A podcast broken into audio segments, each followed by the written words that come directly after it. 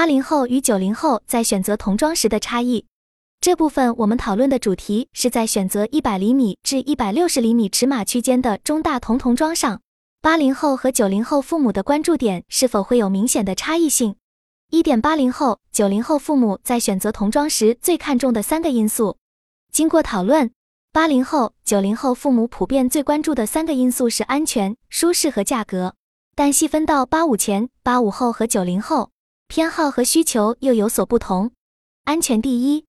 普遍来说，安全性被视为首要考虑因素，尤其是在婴幼儿阶段，所有家长都非常注重面料是否安全，比如贴身衣物是否标示为 A 类面料，布料是否无甲醛，印花是否不会掉色等，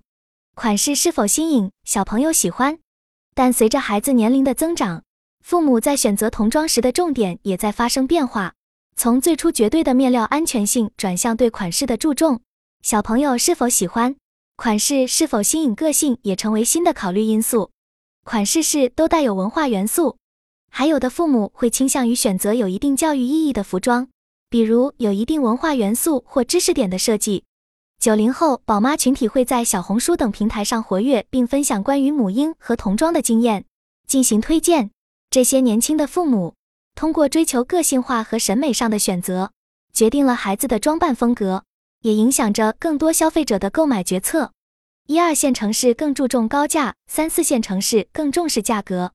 在消费渠道上，二线和三线城市的消费者对于童装的选择已经和一线城市的消费习惯越来越接近，多以线上购买为主。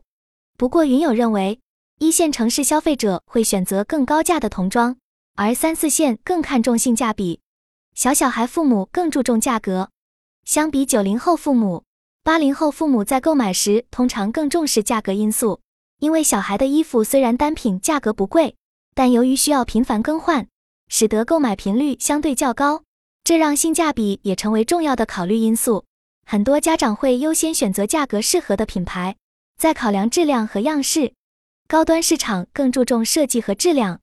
在高端童装市场，不仅产品的质量和设计受到重视，消费者对品牌的信任和认同也成为了重要的购买因素。对于商家而言，高端市场不容易产生大量退货，但中低端市场退货的概率较大，容易产生库存。各级市场童装款式的差距正在缩小，但在不同市场的价格差异仍然存在，拉开了部分人群的购买需求。常见的童装品牌有巴拉巴拉、迪莎、史努比、阿狸等等。更年轻的父母更倾向于线上消费，电商的便利性，如不限退换的政策，不同风格的便捷选择，都使得线上购买童装变得更加吸引人。尤其是九零后的年轻父母，更倾向于在线上选择品牌童装。但也有云友认为，消费者从线上渠道很难全面了解到所有与安全相关的信息。通常只能通过产品描述和成分标注来做出判断。二、童装市场的新需求，随着生活场景的不断拓展和细化，大家发现了童装市场的新需求。首先是审美认知较高的年轻妈妈群体对孩子的衣服有了更高的期待，很多父母会为孩子选择设计师品牌的缩小版款式。亲子装的需求仍然存在，尤其是在旅游、拍照等特定场合，亲子装向多元发展。已经从最初和成人装一模一样，只是尺寸不同，向色彩元素的相互搭配延展。童装应用场景多元化，专业服装装备需求提高，汉服、击剑服、滑雪服、高尔夫球服需求增加。在经济条件较好的一线城市，教育理念更先进，资源也更丰富，很多父母会带孩子参加更多课外活动。如高尔夫、滑雪、击剑等新场景的出现，都会给童装市场带来更细分、更专业的特殊需求。而这些父母有实力，也有意愿为孩子购买专业的服装装备。像击剑服等这类专业性童装的设计和生产要求较高，目前主要供应链集中在国外，因此国内消费者往往需要购买价格较高的国外品牌。这可能是因为国内市场对此类专业童装的需求相对较少。或是国内上缺乏生产这类服装的专业技术和能力。有云友提出，幼儿园会在元旦要求小朋友穿红色年服，在中秋穿汉服，这些节日服装也成为了家长们新的衣物需求。在这类需求推动下，年服的销售额激增。在接近今年春节的近三十天内，客单价两百至三百元的年一天猫店每天的销售额能达到近八十万元，能产生情感价值的服装需求。除了以上这些服装需求，情感价值的追求也成为了童装市场的一个新特点。家长们愿意为孩子提供他们自己小时候没有经历过的体验，比如为孩子购买具有特定意义的衣物，即使这些衣物可能只穿一两次。总体来说，八零后、九零后父母在童装选择上需求更加细分，不同垂类人群的需求点比重不一样，安全、面料、价格、款式等。同时，亲子装、节庆装、不同运动场景下的专业童装需求在增加，童装也越来越成人化。一点零零后喜爱的亚文化是否会映射到他们对于童装的选择？例如动漫、游戏、街头文化。当动漫、游戏和街头文化也从亚文化逐渐进入主流，未来零零后的童装选择是否会带来新的趋势？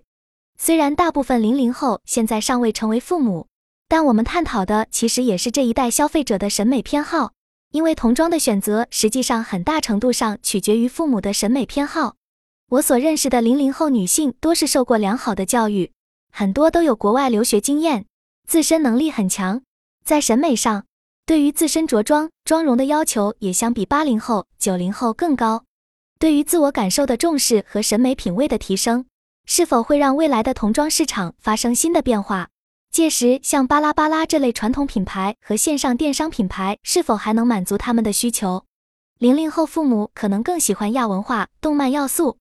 讨论认为，亚文化元素，比如游戏、动漫元素，可能会成为零零后选购童装时的关注点。而设计师品牌可能更能满足追求个性化审美的父母，因为这些品牌能够提供与众不同的款式，满足特定消费群体的需求。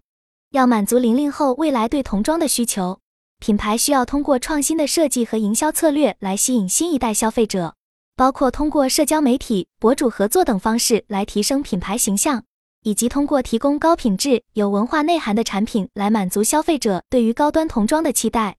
二。对于零零后父母选择童装的畅想及讨论，